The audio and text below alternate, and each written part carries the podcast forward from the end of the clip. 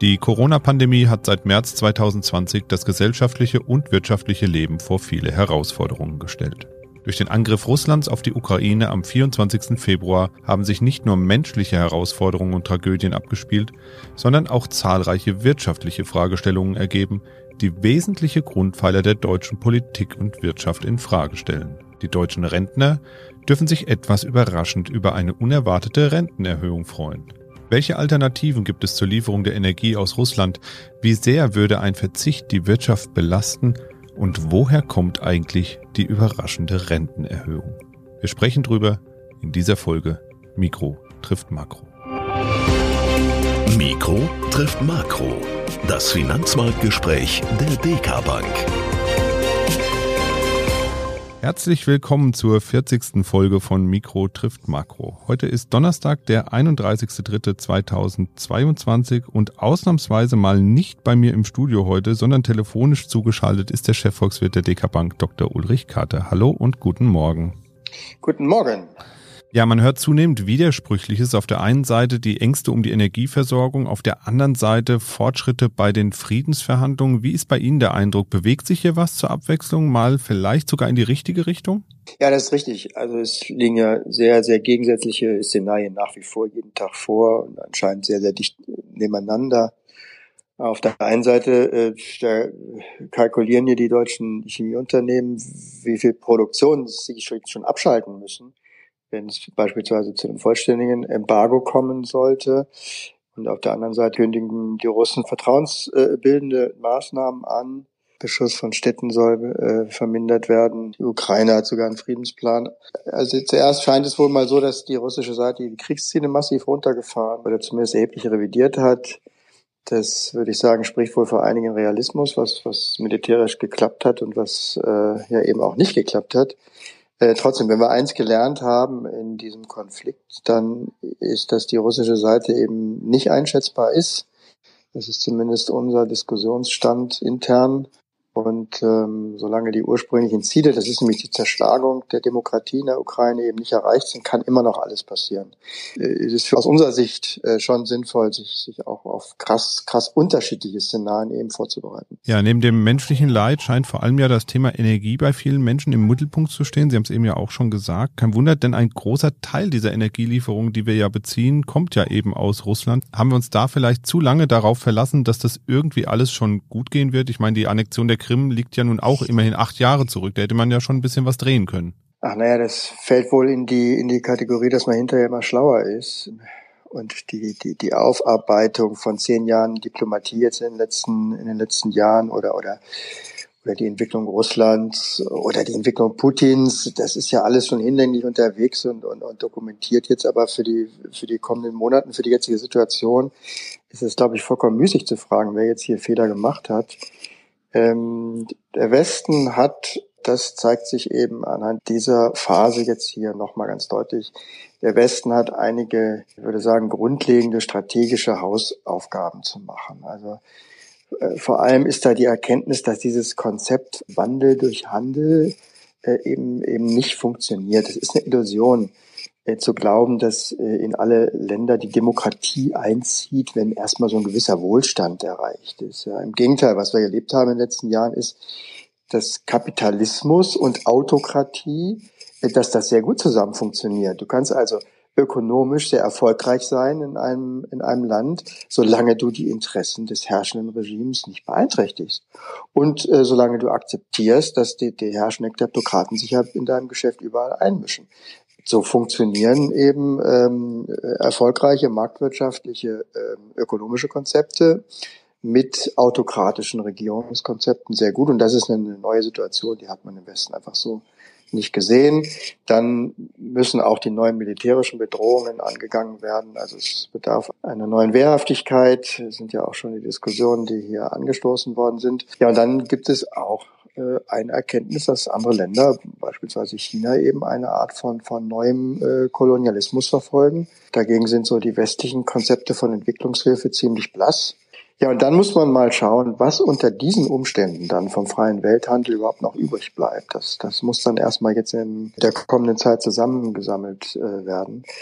Also es sind jetzt so viele Fragen aufgeworfen, äh, dass wir ein paar Jahre brauchen werden, um uns in der Welt nach dieser äh, totalen Globalisierung äh, äh, neu zurechtzufinden. Ähm, und das ist auch unabhängig vom Konfliktverlauf jetzt unterwegs. Äh, mit diesem Regime in Moskau möchte ja ökonomisch niemand äh, mehr zu tun haben oder nicht mehr als unbedingt notwendig. In, in allen Unternehmen laufen jetzt Überlegungen, wie man sich krisensicherer aufstellt für die nächste Zeit. Also da sind doch jetzt Weichen gestellt worden und das äh, muss jetzt erstmal alles abgearbeitet werden. Ja, Russland hat nun angekündigt, dass man nur noch Rubel als Währung für Energielieferungen annehmen will. So würde man ja im Grunde die Länder, die jetzt Sanktionen gegen Russland verhängt haben, so ein bisschen umgehen können. Denn ähm, ich muss ja schließlich bei der russischen Zentralbank meine Euro erst in Rubel umtauschen, bevor ich damit bezahlen kann. Da hat sich jetzt natürlich in den letzten, ja, ich möchte fast sagen, Stunden auch wieder ein bisschen was getan. Also auf einmal scheint es doch möglich, weiter in Euro zu bezahlen. Aber ist das die grundsätzliche Strategie Russlands, uns so ein bisschen zu zwingen, mit unseren Sanktionen zu hadern? Nein, eigentlich nicht. Also für Energiegeschäfte gab es ja eigentlich immer schon Ausnahmen. Und ob die russische Zentralbank die Deviseneinnahmen, die sie bekommt, äh, also in einer harter Währung, in Rubel umtauscht, oder ob das die westlichen Staaten vorher machen, ist eigentlich äh, zumindest ökonomisch egal. Gazprom musste schon bisher 80 Prozent der harten Deviseneinnahmen aus, den, aus dem Ölhandel an die Zentralbank abliefern und die hat sie dann in Rubel konvertiert auch diese Stützungseffekte auf den Rubel sind dann eben auch gar nicht so hoch. Im Gegenteil, eigentlich müsste man sagen, wenn äh, Russland Rubel haben möchte, dann hervorragend. Der äh, russische Rubel hat in den letzten 20 Jahren um 60 Prozent gegenüber dem Euro abgewertet. Da würde ich doch sagen, fester Preis, lange Laufzeit und das Ganze ist ein Ölschenkungsprogramm an den Westen. Also das ist wieder so eine kurzfristige, kurzsichtige Überlegung das Ganze ist ja ähm, ausschließlich symbolisch. Das ist doch ein willkürliches Dekret des großen Diktators, ja, der, der äh, die Welt nach seiner Unterschrift tanzen lassen will und, und damit wieder ein paar Propagandapunkte gut äh, machen möchte, wie wichtig der Rubel ist. Ähm, die westlichen Staaten haben da sehr, sehr klug drauf reagiert, indem sie jetzt erstmal einfach auf die bestehenden Verträge hingewiesen haben und die Rubelzahlung erstmal abgelehnt haben. Denn wenn jetzt die russische Seite das zum Anlass nehmen sollte, die Gaslieferungen jetzt ganz zu kappen, dann würde sie sich schon wieder ins Unrecht setzen und vor allen Dingen diese Propagandaerzählung, dass der Westen Russland äh, platt machen möchte, die lässt sich dann eben nicht aufrechterhalten, wenn ein Embargo von russischer Seite dann erklärt wird, also ein Lieferstopp erklärt wird. Also nach wie vor, clever ist anders. Der Wirtschaftsminister Robert Habeck war jetzt ja in Katar, um so ein bisschen nach Alternativen zu suchen. Es soll jetzt Lieferungen von LNG, dem sogenannten Flüssiggas, geben. Zusätzlich haben auch andere Länder schon angekündigt, die Lieferungen in Öl und Gas zu erhöhen, USA und Kanada mal äh, genannt hier. Reicht das denn alles aus am Ende, um die russischen Lieferungen ja zu kompensieren? Und vor allem, wie schnell könnte man denn das überhaupt anpassen? Das geht ja wahrscheinlich alles nicht von jetzt auf gleich. Nee, genau. Sie sagen es ähm, irgendwann sicherlich. Sicherlich kann man jedes System umstellen und Marktwirtschaften können das eigentlich auch relativ zügig, aber von jetzt auf gleich äh, eine ganze Energieinfrastruktur äh, vom den Füßen auf den Kopf zu stellen, das funktioniert eben nicht.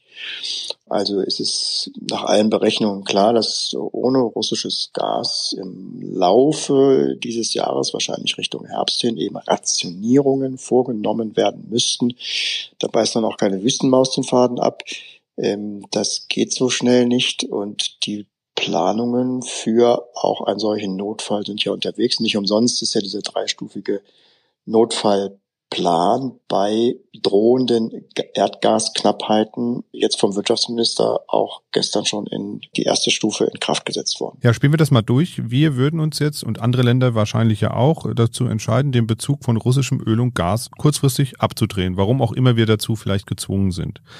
Wie viel Wachstum würde das denn kosten? Wahrscheinlich würde man ja da dann in eine Rezession abrutschen, ähnlich wie wir das auch 2020 schon hatten, denn die Alternativen dauern ja noch einen Augenblick. Das heißt, eigentlich haben wir da aus wirtschaftlicher Sicht doch schon fast den Zwang, das weiterzubeziehen, oder? Naja, der Unterschied zwischen dem bisherigen äh, Status quo, das heißt also ein äh, Zustand, wo wir in kommenden Monaten äh, zwar die Lieferungen aus Russland zurückfahren, aber nach, nach wie vor Rohstoffe beziehen, und einem Risikoszenario, wo von heute auf morgen nichts mehr an Lieferungen erfolgt.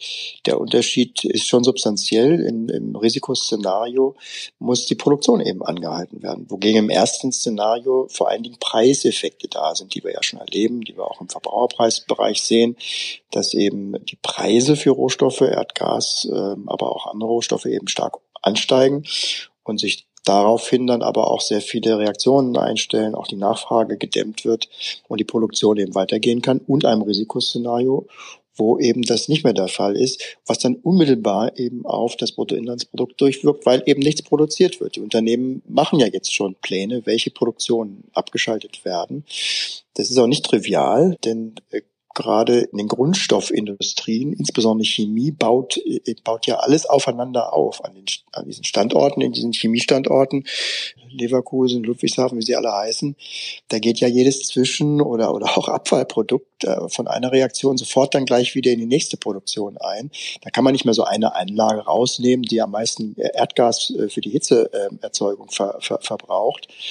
Also es ist auch das äh, der Grund, warum es sehr schwierig möglich ist, die Wechselwirkung und, und diese Netzwerkeffekte zu schätzen, die sich ergeben würden, wenn an einer Stelle des Systems eben die Produktion abgeschaltet werden. Da weist auch die Chemie darauf hin, dass es eben die Chemiestoffe am Anfang jeder Wertschöpfungskette stehen. Insofern ist das nicht ganz trivial, dieses Szenario. Und das ist ja auch der Grund, warum die deutsche Politik bisher auf diese ähm, politisch sicherlich gewünschte Option verzichtet hat.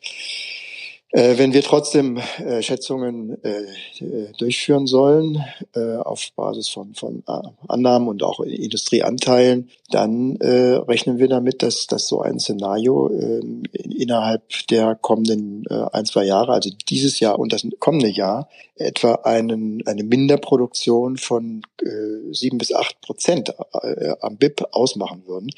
Das ist schon fast dann die, die Corona-Größenordnung die zu Beginn der Lockdowns die Folge waren. Das Thema Stromversorgung ist ja auch immer so was, mitschwingt bei den ganzen Lieferstopps rund um Öl und Gas.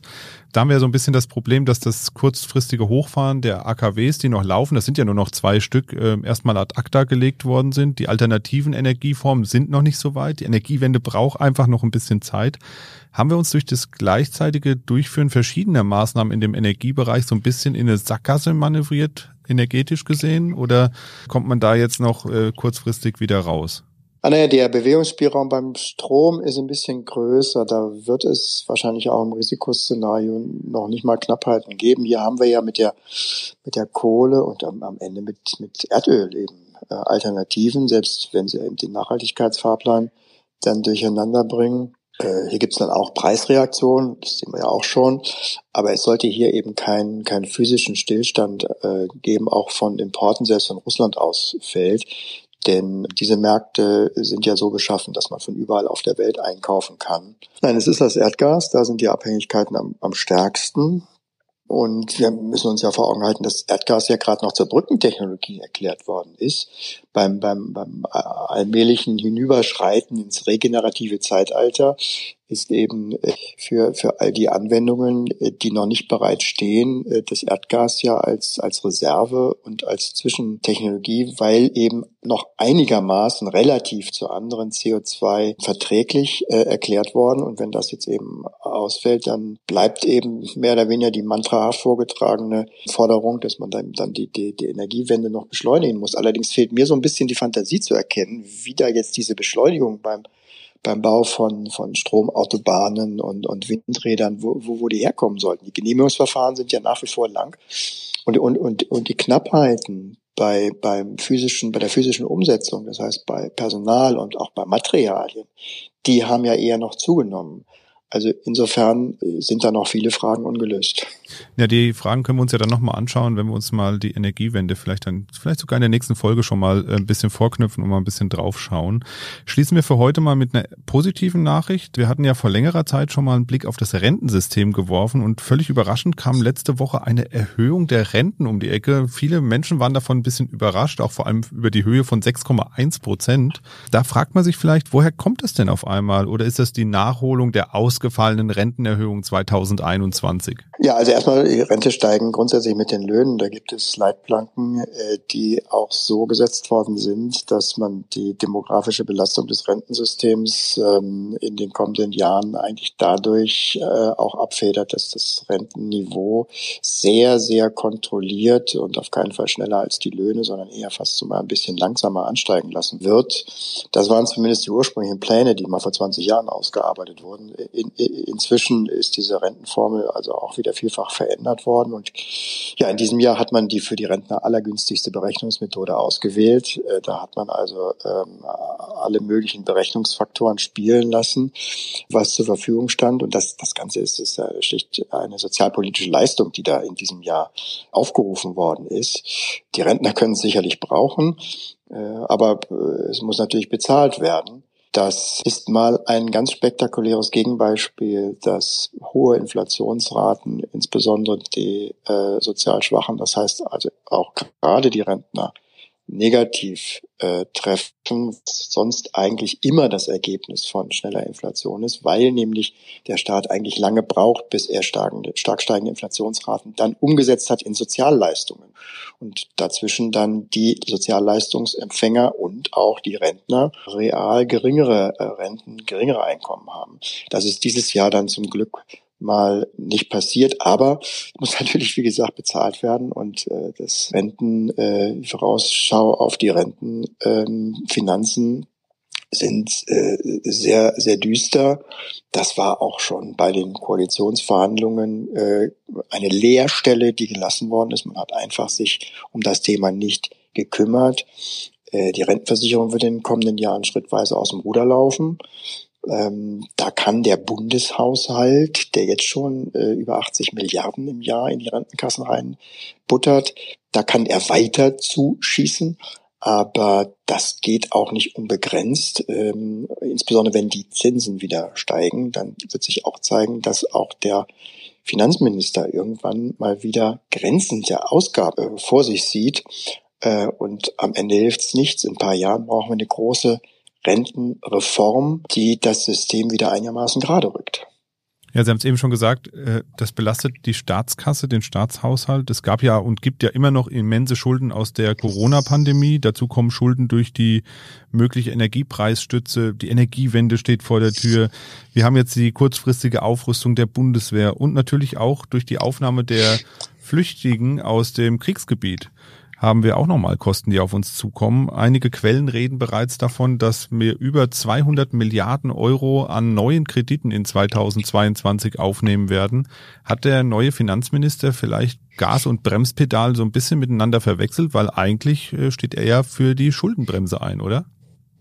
Ja, ähm, wir müssen immer aufpassen, wenn wir die großen Zahlen aufrufen. Das sind natürlich mal riesige Summen, aber man muss natürlich sehen, worauf sich das bezieht. Der ähm, deutsche Staat ist natürlich eine große Volkswirtschaft, äh, die mit einem Einkommen von 3,5 Billionen bald vier Billionen, wenn das äh, äh, Wachstum äh, weitergeht, natürlich auch eine, eine sehr starke Finanzkraft hat. Deswegen gibt man diese Schuldenbelastung ja in Relation zur Leistungsfähigkeit, das heißt meistens zum Bruttoinlandsprodukt an.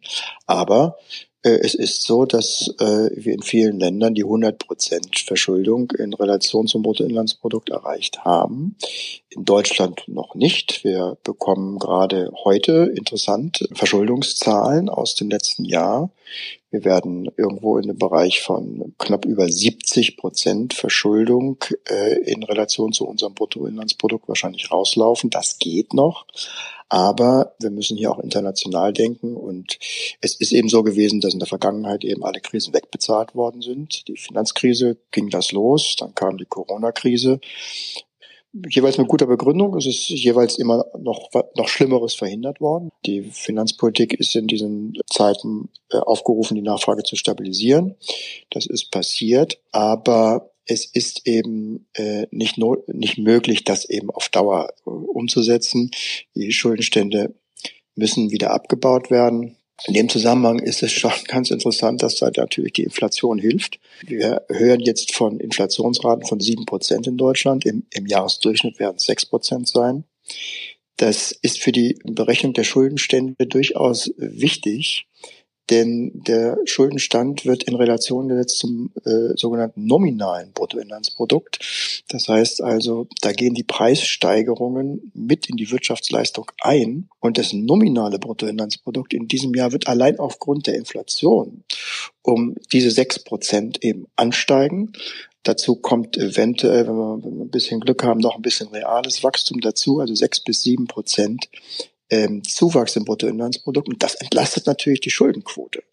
Das heißt also, hier sieht man am sozusagen äh, äh, lebenden äh, volkswirtschaftlichen Beispiel, wie diese Inflation zurzeit die Verschuldung, die aus dem Ruder zu laufen droht, die Staatsverschuldung eben auch entlastet.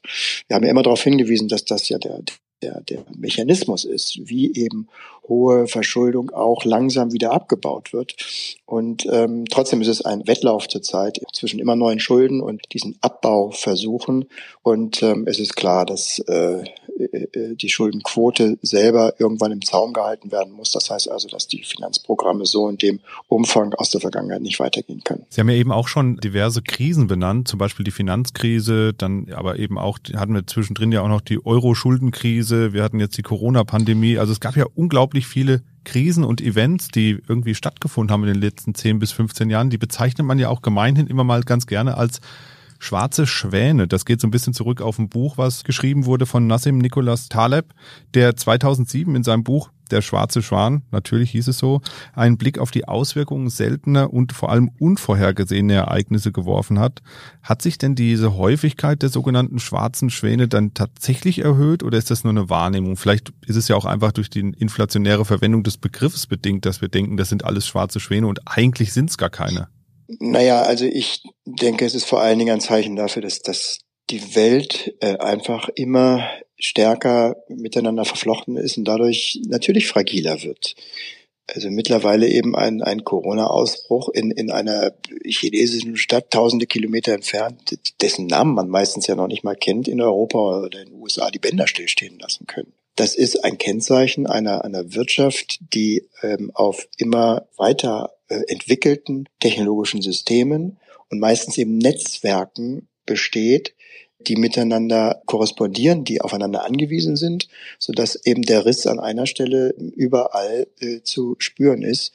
Und ich glaube, diese diese Erfahrung von Krisen, die in dem Bild vom schwarzen Schwan ja, äh, wirklich am treffendsten zusammengefasst wird. Diese Erfahrung wird vor allen Dingen jetzt in den kommenden Jahren dazu führen, mehr Robustheit aufzubauen. Ich glaube, das ist das äh, Zauberwort und der große Trend in den kommenden Jahren, ist die große Botschaft hinter den Krisen der letzten Jahre.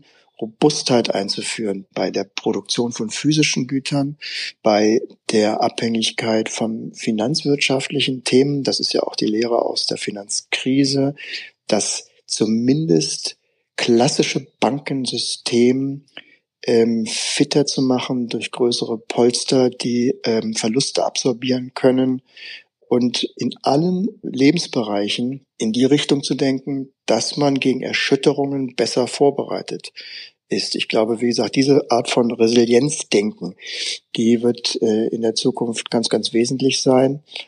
Eine Technologie geht ja beispielsweise bereits in die Richtung, die Tendenz, insbesondere Daten dezentral zu bearbeiten. Die Blockchain als dezentrale Technologie, wo äh, ein Rechnerausfall äh, in einer Region äh, möglichst wenig ausmacht, ist ja ein Beispiel für eine solche Resilienztechnologie.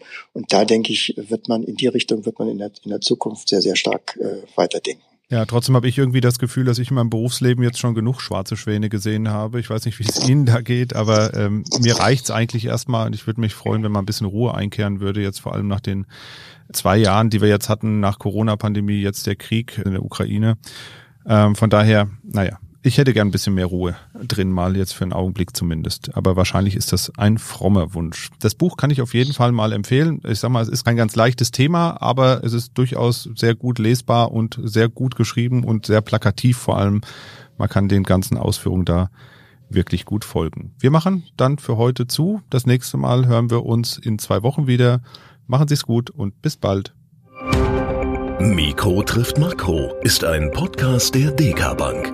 Weitere Informationen zur DK Bank finden Sie unter www.dk.de-dk-gruppe.